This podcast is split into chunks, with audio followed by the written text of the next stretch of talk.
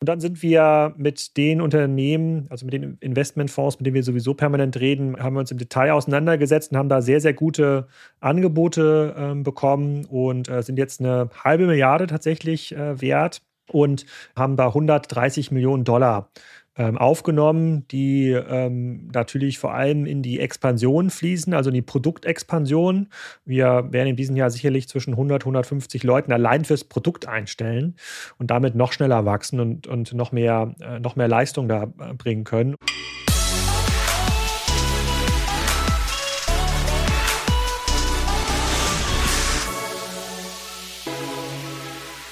Herzlich willkommen bei Digitale Vorreiter, deinem Podcast zur Digitalisierung von Vodafone.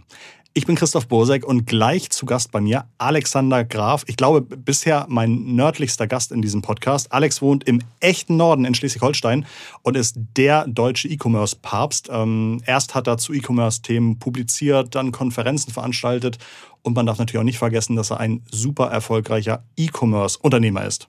Ich freue mich also unheimlich darauf, jetzt mit ihm zu sprechen über ja, die Bewertung von Spriker. Äh, Sie haben kürzlich über 100 Millionen Euro Finanzierung bekommen und Alex erzählt mir, was die Firma wert ist und was mit dem Geld angestellt wird. Er erzählt mir, ob und wie E-Commerce nach und in Corona weiter wachsen wird und er erzählt aus spannenden Gesprächen, die Alex in letzter Zeit geführt hat. Alex, lieben Dank, dass du dir wieder Zeit für uns genommen hast. Schön, dass du dabei bist. Ja, vielen Dank für die Einladung und die sehr, sehr nette Vorstellung am Anfang. Das hat mir sehr geschmeichelt, aber ist ja auch wahr. Die hast du mir ja genauso vorgeschrieben, insofern habe ich sie ja nur so. abgelesen. Ja, okay. natürlich nicht, natürlich nicht. Ähm, 14 Monate, genau. Ich glaube, das letzte Mal äh, war ich bei euch in Schleswig-Holstein. Wir haben über diverse Themen gesprochen und das Thema Corona zeichnete sich noch gar nicht so klar ab, wie das irgendwie auf den E-Commerce äh, Auswirkungen haben könnte. Insofern bin ich, äh, freue ich mich da schon gleich so ein bisschen von dir nochmal en Detail zu hören, was E-Commerce unter Corona ähm, was im E-Commerce passiert ist. Aber letztes Jahr habe ich dich vorgestellt als Multi-Unternehmer, Spriker, E-Tribes, Publisher von Kassenzone. Ähm, ist da in den letzten zwölf Monaten noch was Relevantes dazugekommen? Nee, es ist nichts dazugekommen. Es sind eher Sachen äh, weggefallen. Also 100 Prozent meines Arbeitstages gehen schon Richtung Spriker. Bei den anderen Sachen bin ich zwar Gesellschafter, unter anderem bei äh, E-Tribes und bei der Wald- und Wiese Holding. Das ist ja der kleine Investmentfonds, den äh, Nils Seebach von E-Tribes und Tarek Müller von About You und ich betreiben. Aber auch da haben wir gemerkt, es lohnt sich gar nicht, nebenbei noch andere Sachen zu machen. Wir müssen uns auf unser Kernbusiness fokussieren. Dafür brauchen wir extrem viel ähm, Aufmerksamkeit und auch Energie. Und äh, deswegen ist da nichts dazugekommen. Und äh, wie du gerade schon beschrieben hast, das Corona-Jahr war ja auch ein Jahr, was alles rund um das Thema E-Commerce nochmal massiv beschleunigt ähm, hat. Da jetzt noch eine andere Aktivität anzufangen, außer natürlich Podcasten bei Kassenzone, das ist geblieben. Ähm, das kann ich mir gar nicht leisten. Falls jemand Spriker noch nicht kennt, was seid ihr in äh, 30 Words or Less? Ja, das kommt total darauf an, was derjenige für einen Erfahrungshintergrund Grund hat. Spriker ist eine Technologie, mit der kann man alles umsetzen, was so Richtung E-Commerce, transaktionale Geschäftsmodelle äh, äh, funktioniert und eignet sich halt besonders für ambitionierte Unternehmen, die was bauen wollen, was nicht ein normaler Online-Shop ist. Und das kann ganz viel sein. Das kann irgendwie ein smartes Lager sein, wo Regale selber nachbestellen ähm, können. Das kann aber auch eine multinationale E-Commerce-Plattform im B2B sein. Das kann B2B-Marktplatz sein. Also so die Next Generation E-Commerce-Software. Wenn, ähm, wenn äh, Shopify an den einen Ende ist und maximal standardisiert, dann sind wir an dem anderen Ende, sind so der, der Lego-Technik-Baukasten, mit dem du alles bauen kannst, wozu du äh, Lust hast. Du musst aber auch selber ein bisschen bauen. Und das ist so, das ist Spryker. Mittlerweile 300 Mitarbeiter, gut finanziert, sprechen wir gleich nochmal äh, drüber. Und äh, ich denke mal vom Team rund um die Software mittlerweile das größte Team weltweit, was an der E-Commerce-Software arbeitet. Das waren zwar mehr als 30 Wörter, aber es war leider auch interessant. Insofern sei es dir, sei es dir gegönnt. Ich hatte, glaube ich, Anfang des Jahres ähm, die Yara Moltan bei mir zu Gast, die, glaube ich, bei Spriker Director Business Consulting ist. Und sie hatte mir dann irgendwie auch über ähm, aktuelle Themen und Anwendungsfälle und so weiter ein bisschen erzählt.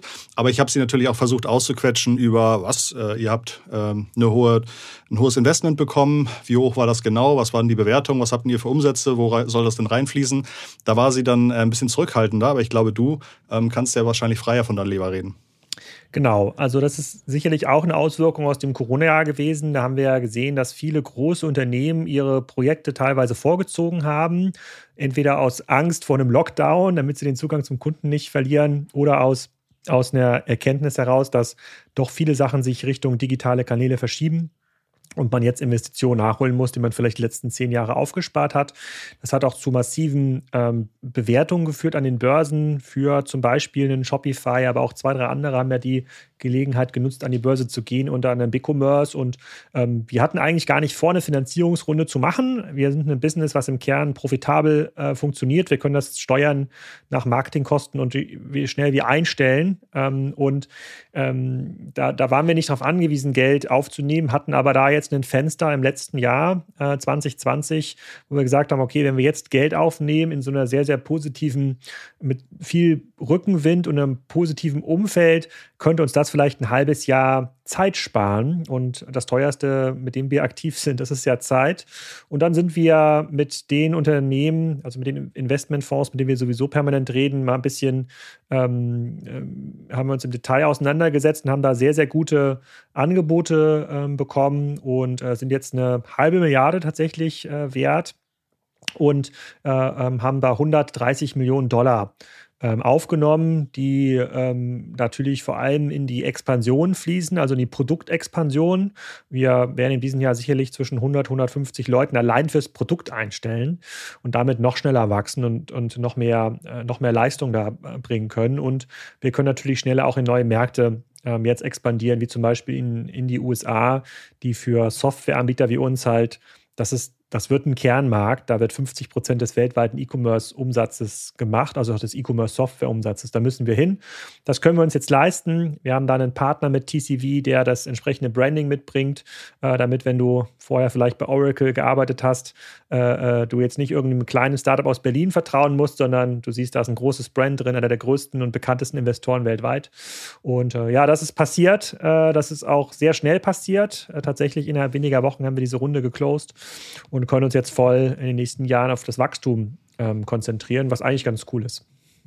Du hast gesagt, 150 Leute könnt ihr euch vorstellen, wieder einzustellen fürs Produkt. Meinst du damit Entwickler? Meinst du Produktmanager? Was, was, was, ist, was sind Leute fürs Produkt? Genau, du hast ja in der Softwareorganisation wie bei Spriker so verschiedene Bereiche. Du hast natürlich das ganze Backoffice, die sich äh, sozusagen sowas wie Legal, Admin-Tätigkeiten, die, die helfen jetzt ja nicht unseren Kunden. Ja, da hast du natürlich auch Sales und Marketing. Das äh, habe ich natürlich einen Hut auf, insbesondere auf der Marketing-Seite, ähm, um das bekannt zu machen und auch unsere Geschichten zu teilen. Aber was den Kunden am stärksten hilft, sind, ist natürlich, wenn das Produkt leistungsfähiger wird, wenn es einfacher ist, Third-Party-Applikationen zu ähm, integrieren, dann, äh, wenn du mehr damit machen kannst, ähm, unsere Marktplatzfähigkeiten sind ähm, ausgesprochen gut. Das hat uns auch, haben uns auch Gartner und Co. Ähm, äh, nachgewiesen.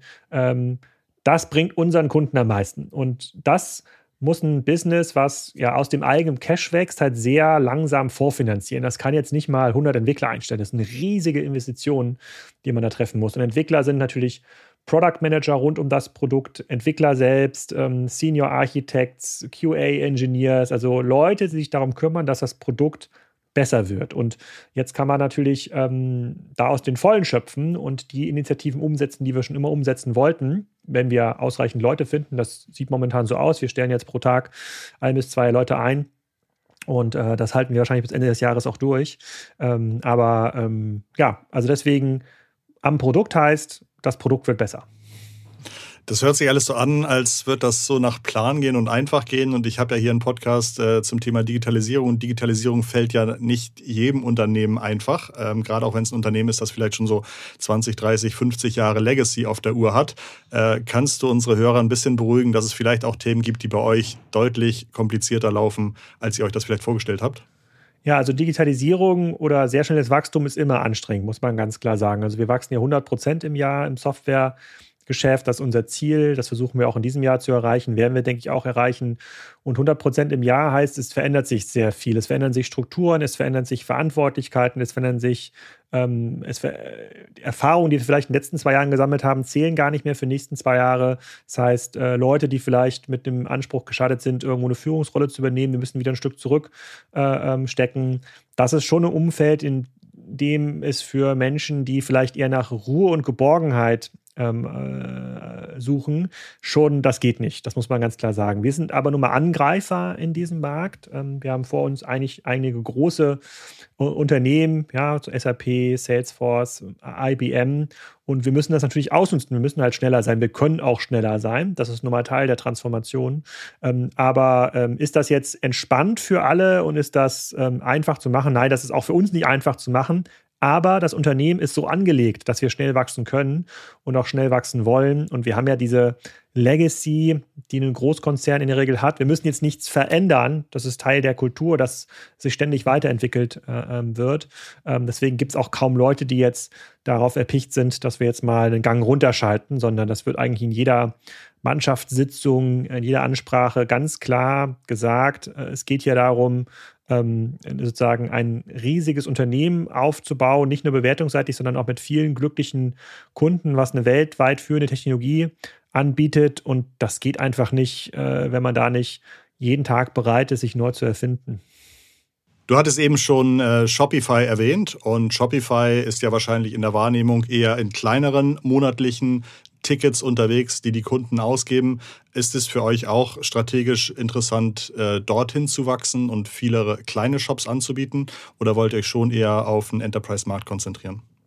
Das ist für uns nicht interessant, aus verschiedenen Gründen. Das ist auch so ein bisschen den Spagat, den Shopify jetzt managen muss. Wenn du, ähm, wenn du dich dafür entscheidest, so ein sehr mächtiges, baukastenartiges System anzubieten, ähm, bei dem du sehr individuelle Sachen umsetzen kannst, bedeutet das, dass du nicht viel standardisieren kannst. Du kannst jetzt quasi keine UI bauen, mit der man sagt, ich mache jetzt einen Marktplatz mit äh, x Produkten und y Varianten und ähm, ähm, ABC Merchant, sondern da steckt schon eine ganze Menge Hirnschmalz dahinter, so ein Produkt zu bauen von uns und auch so ein Produkt anzuwenden von unseren Kunden. Wenn du aber möglichst wenig Zeit damit verbringen möchtest, dich um die Technologie zu kümmern, das ist ja so ein bisschen das Versprechen von Shopify, musst du halt super viel standardisieren. Es muss halt per Mausklick alles verfügbar sein. Und da muss sich für eine der beiden Welten entscheiden. Und ich glaube, das ist auch so ein bisschen der, eine Zerreißprobe jetzt auch bei Shopify, weil natürlich einige größere Kunden schon dort sind, die ganz viele spezielle Anforderungen stellen, die sich aber mit der Plattform gar nicht mehr erfüllen lassen. Und da muss man sich überlegen, so setze ich jetzt meine Entwicklerressourcen, die ich habe und auch diesen begrenzt bei Shopify, setze ich die jetzt auf die Anforderungen von den 100.000 kleinen Kunden, die mir bei jedem Monat nur irgendwie 20 Euro äh, zahlen oder konzentriere ich mich auf die 1000 Riesenkunden, mit denen ich vielleicht viel mehr Geld verdienen kann, aber dann habe ich eigentlich keine Zeit, mich um die kleinen Kunden zu kümmern. Und ich glaube, muss ich so für eine Welt entscheiden. Beides geht nicht. Also einfach zwei verschiedene Geschäftsmodelle. Und äh, wir entscheiden uns ganz klar für die Unternehmen, die sagen, wir haben Anforderungen, die gehen halt deutlich über den Tellerrand hinaus. Wir möchten digitalisieren. Wir sind kein Standard-Business. Für uns ist digital eine, sozusagen auch ein zentraler USP. Das geht nicht, indem man Standardsoftware einkauft. Das muss man ganz klar sagen. Und das ist halt unsere Welt. Klar fallen viel, viele damit raus. Also wenn du und ich jetzt sagen, wir bauen jetzt Christophs und Alex äh, äh, äh, äh, Sockenshop auf, ja, dann wird wahrscheinlich Spriker nicht unsere erste Wahl sein. Weiß ja nicht, was ich mit dem Sockenshop vorhabe, aber ich verstehe sozusagen, was du sagen willst. Mhm. Werdet ihr auch ähm, den Kunden helfen bei Paid-Reichweite, Social-Reichweite, organischer Reichweite im Wachstum? Es gibt immer wieder Kunden, die, also insbesondere einige größere Konzerne, die so ein bisschen verpennt haben in den letzten Jahren, sich diese, äh, diese Dinge aufzubauen. Ähm, und die brauchen da auch Hilfe, die können gar nicht so schnell heiern. Und ähm, da haben wir natürlich ein sehr, sehr großes Pfund, mit dem wir wuchern können. Wir haben eines der schnellst wachsenden Partnernetzwerke äh, weltweit und haben da sicherlich auch, bleibt mal beim Thema Performance Marketing, mit die besten Agenturen in unserem, äh, in unserem Kosmos, die da, mit uns, äh, die da mit uns arbeiten. Und das erarbeiten wir dann gemeinsam mit dem Kunden und können da auch ziemlich genau austarieren, was ist irgendwie in-house möglich, wo braucht man dann äh, Partnerschaften. Was wir jetzt nicht machen, wir übernehmen jetzt nicht das E-Commerce-Geschäft von einem Großkonzern und sagen, wir kümmern uns jetzt hier ja. um die Logistik und das Marketing. Das macht gar keinen das macht gar keinen Sinn. Wir erwarten von unseren Kunden, dass für die E-Commerce oder ein anderes transaktionales digitales Modell, was das für die immer wichtig ist, dass sie auch selber darum kümmern wollen und die sich nicht nur als Marke verstehen. Ähm, und da haben wir mittlerweile, da gibt es alle möglichen Dienstleistungsangebote, ähm, die wir über unser Partnernetzwerk ähm, reinholen. Okay.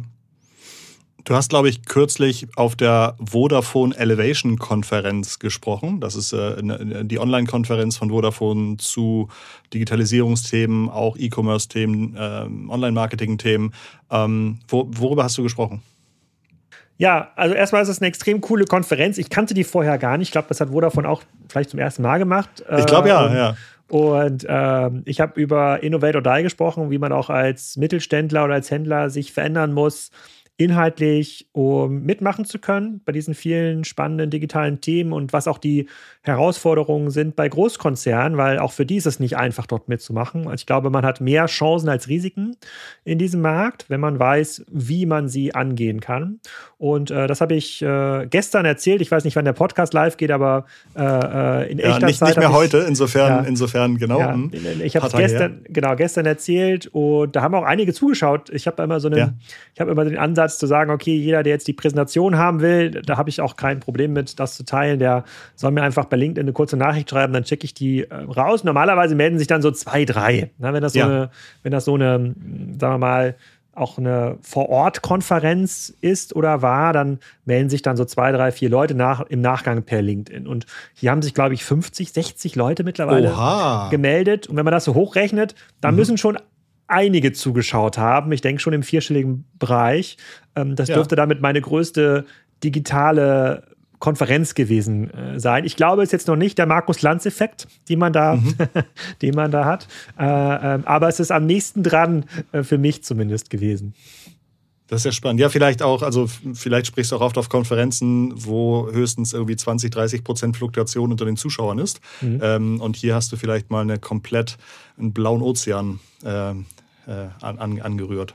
Ja. Deine Füße reingesteckt. Also es war extrem cool, super professionell ja, aufgebaut, sehr gut moderiert. Ich glaube, äh, heute, also in echter Zeit, spricht auch noch der Scott Galloway. Da will ich vielleicht nachher ja. mal reinklicken, äh, ähm, mal schauen, ob ich das schaffe. Ähm, ja. Aber ich glaube, die Sachen gibt es auch on demand. Man kann sie, glaube ich, auch später nochmal ähm, angucken. Ja, ich bin so mir sogar ziemlich sicher. Also äh, Vodafone Elevation Konferenz googeln und dann äh, kostet auch nichts. Kann man sich da anmelden und nochmal die, die Themen angucken. Das wäre nämlich meine nächste Frage gewesen. Scott Galloway, versuchst du nochmal irgendwie reinzuschauen heute? Ähm, gibt es andere Speaker oder Themen, die du mitgenommen hast, die du interessant fandest? Es gibt da schon eine ganze, eine ganze Menge Sachen. Ich, ich, ich fokussiere mich aber tatsächlich, also ich habe ja durch meinen Podcast ja die Gelegenheit, ein bis zweimal die Woche ja über den Tellerrand zu schauen und sich mich mit Leuten über Handelsherausforderungen zu unterhalten. Und mich interessieren eher diese Themen, die so einpeitschen, wo man große Zahlen sieht, mal andere Perspektiven bekommt, mal rausgezogen wird aus seiner Wohlfühl- oder Komfortzone. Und dafür ist ja Scott Galloway äh, ähm, bekannt. Äh, vielleicht kommt auch nichts Neues. Ich habe auch schon ein paar YouTube-Videos von ihm geguckt in diesem Jahr. Ähm, aber da, darauf konzentriere ich mich so. Ähm, jetzt so Menschen dabei zu beobachten, wie sie über Digitalisierung in Konzernen ja. reden, welche Erfahrungen sie gemacht hat, das ist nicht so meins. Es ist für viele ja. andere spannend, das sehe ich ja auch bei den Kommentaren, die man da auch mitverfolgen kann. Aber das ist jetzt nicht, was mich interessiert. Okay, spannend. Ja, genau, du hast gerade gesagt, du hast ein, zweimal die Woche spannende Gäste. Ich habe mir mal deine letzten Podcasts äh, angeguckt oder angehört. Ähm, ich glaube, äh, Robert Dahl von Karls Erdbeerhof war zu Gast bei dir. Karls Erdbeerhof habe ich, obwohl ich Norddeutscher bin, glaube ich, das erste Mal vor drei oder vier Jahren erst, erst wahrgenommen. Ähm, ist ja ein unheimlich spannendes Unternehmen. Äh, was waren so die Highlights aus eurem Gespräch?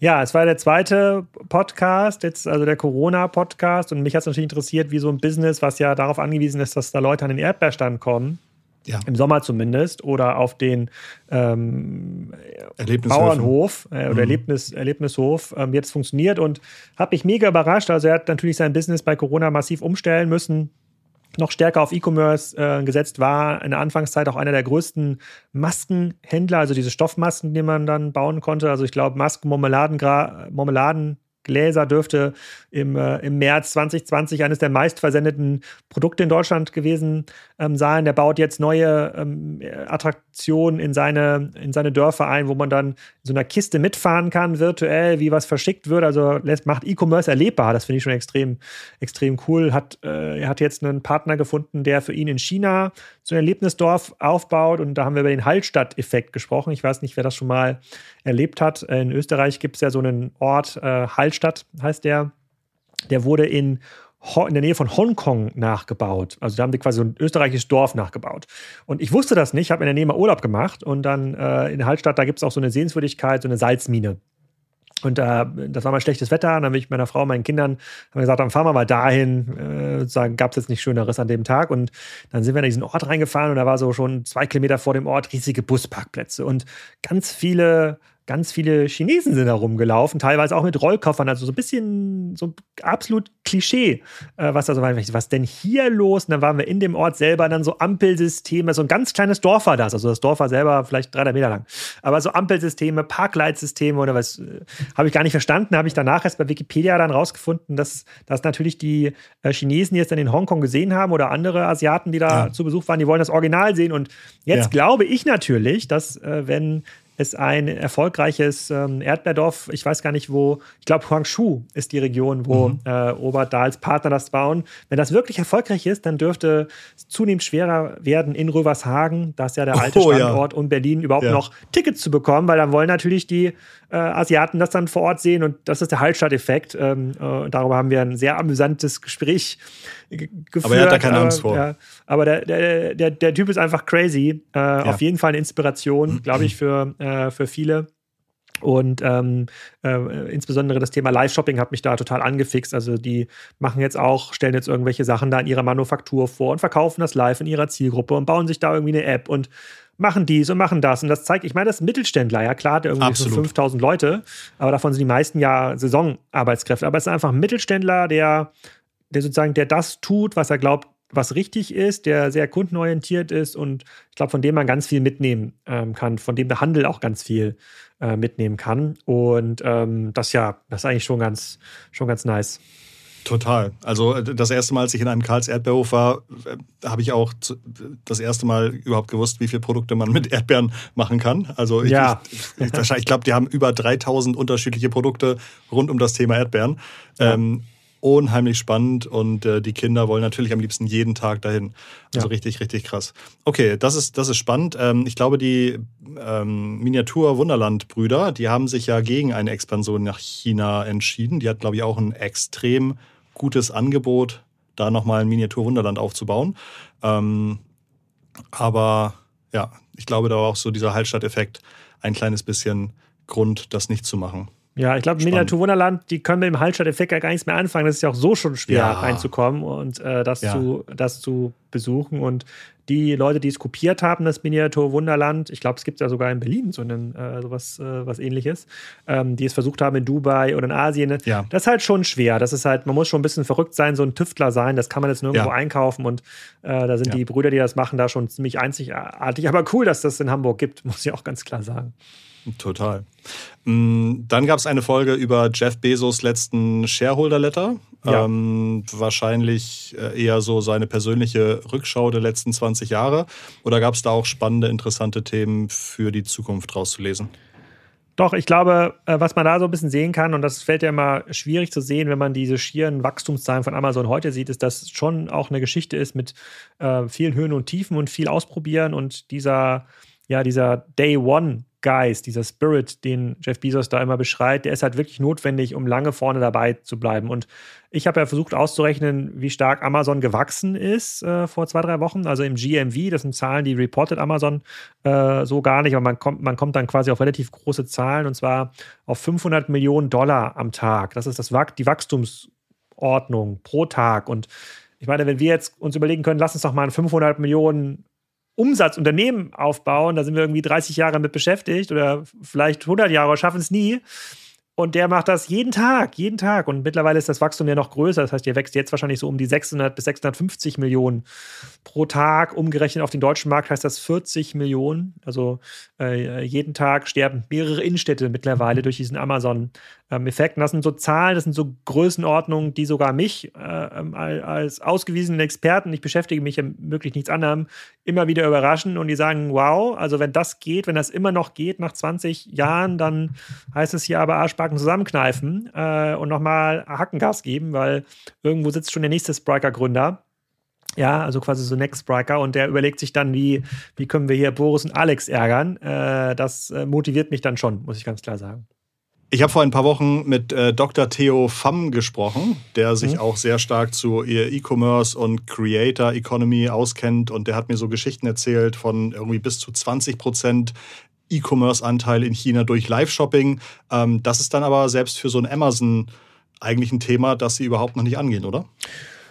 Ja, und ist auch schwer zu übertragen. Also es gibt ja viele Themen, in denen Amazon nicht erfolgreich ist bisher. Also mobile Shopping Experience, Fashion, es gibt ganz viele Sachen, die Amazon nicht knacken konnte in den letzten Jahren, kann ihnen aber auch ziemlich egal sein, muss man dazu sagen, weil es ja auf anderen Themen extrem gut äh, läuft. Ähm, ich warne immer so ein bisschen davor, eins zu eins zu übertragen, was irgendwie in Asien funktioniert, auf den europäischen Markt zu übertragen. Es gibt natürlich jetzt durch die Globalisierung so bestimmte Effekte, die lassen sich wahrscheinlich besser internationalisieren, als das vor 10, 15 Jahren noch der Fall war. Aber ähm, es gab eine Zeit vor dem iPhone, äh, weltweit. Und da war Japan führend im Bereich mobile E-Commerce-Technologie, weil da gab es einen Standard, der hieß iMode. Und die hatten schon dann Handys, die waren vierfarbig.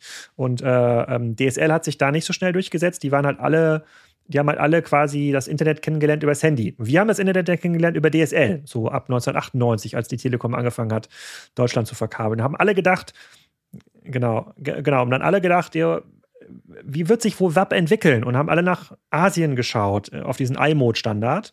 Ähm, aber das hat so kulturelle Hintergründe und hat auch ähm, infrastrukturelle Hintergründe. Das ließ sich nie übertragen. Und dann, ja, ein Jahr später kam das iPhone und hat nochmal die ganze Welt verändert. Und so ein bisschen ist das auch mit Live-Shopping. Ich glaube, man kann schon viele Sachen übertragen. Und man kann auch aus vielen Sachen lernen, aber muss jetzt About You darüber nachdenken, in Zukunft 30 Prozent der Umsätze über Influencer zu machen, die dann permanent in der About You-App äh, ihre eigene Mode vorstellen? Wahrscheinlich nicht. Wenn sie aber in Asien erfolgreich sein wollen, dann müssen sie sich darüber ähm, Gedanken machen. Ich finde es extrem inspirierend, was da passiert und wie das äh, funktioniert. Darüber habe ich auch mit dem Robert Dahl im Erdbeer-Podcast geredet weil ja einer seiner Mitarbeiter auch aus äh, China kommt und äh, die da gezeigt haben, was mit, mit, was mit der App da möglich ist und wie dort live funktioniert und lässt sich da auch ziemlich stark von äh, äh, von inspirieren. Ich glaube, die große Gefahr für Live-Shopping mobil äh, besteht für HSE und QVC, die ja noch sehr, sehr stark in ihren linearen Formaten unterwegs sind und das nicht, bisher nicht geschafft haben, aufzubrechen.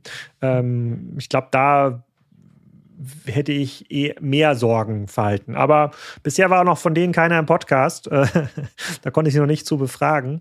Ähm, vielleicht ist es ja auch anders. Vielleicht ist es ja auch eine Chance für die.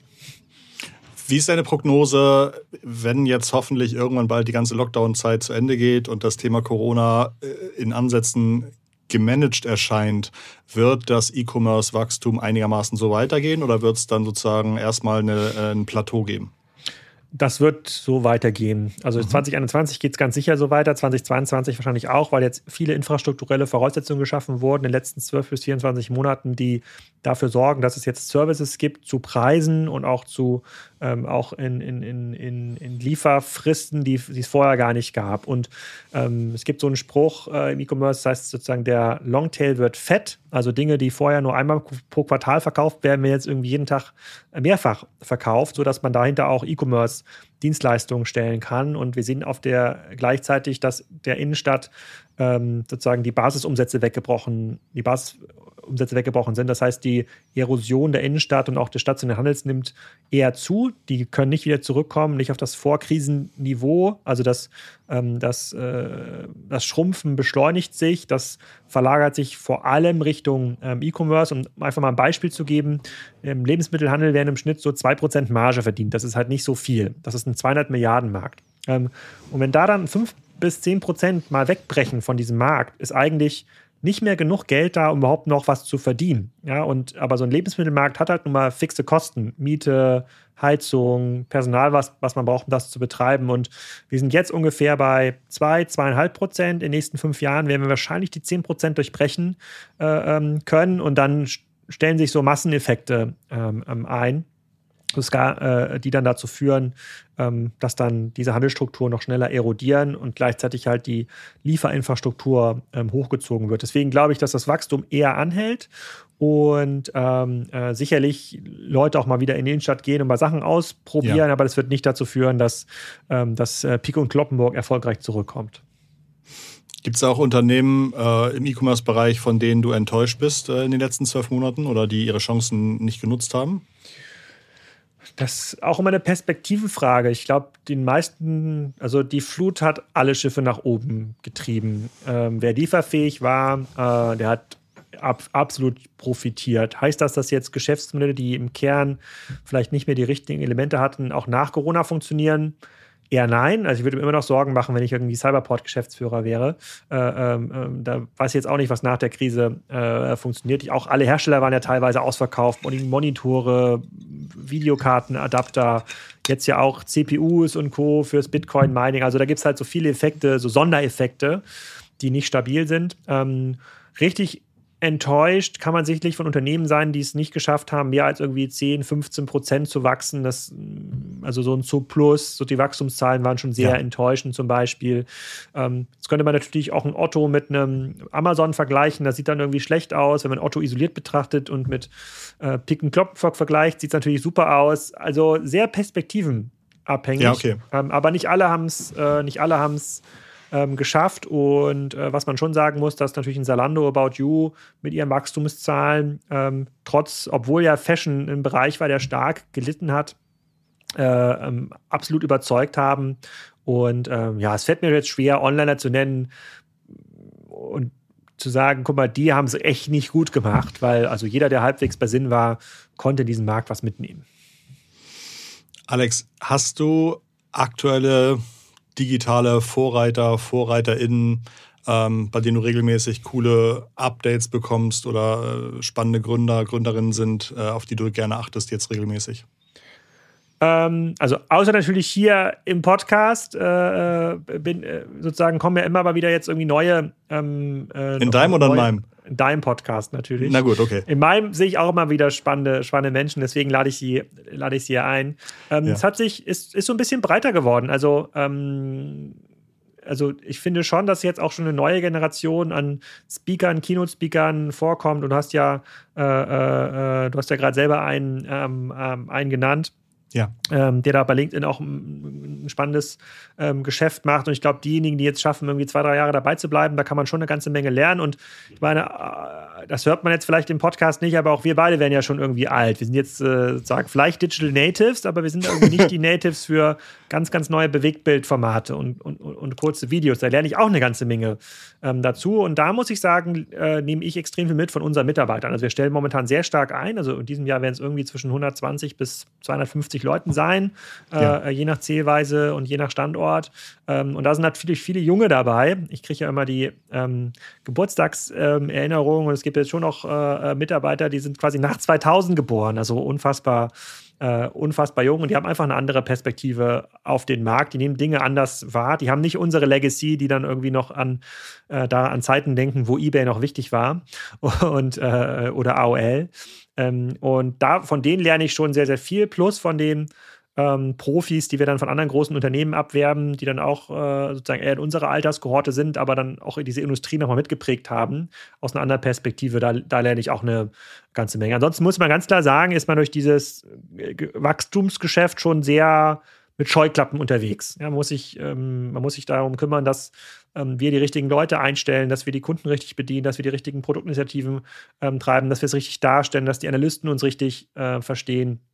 Ähm, und äh, da habe ich jetzt gar nicht mehr so viel Zeit, äh, sozusagen links und rechts zu schauen und bin auch ganz froh, dass es diese ganzen digitalen Konferenzen gibt, weil ich, ich hätte jetzt gar nicht nach Düsseldorf fahren können, mir das drei Tage anschauen können, aber ich kann mir jetzt so zwei, drei Vorträge rauspicken aus den Vodafone äh, äh Days. Auch on Demand kann ich es jedem empfehlen, der jetzt zuhört. Also ich wüsste jetzt nicht, dass es auf diesem Niveau auf Deutsch äh, in den letzten zwölf Monaten schon mal so eine Veranstaltung gab. Also das ist schon, äh, das ist schon ziemlich krass, was Vodafone aufgefahren hat. Also sehr zu empfehlen.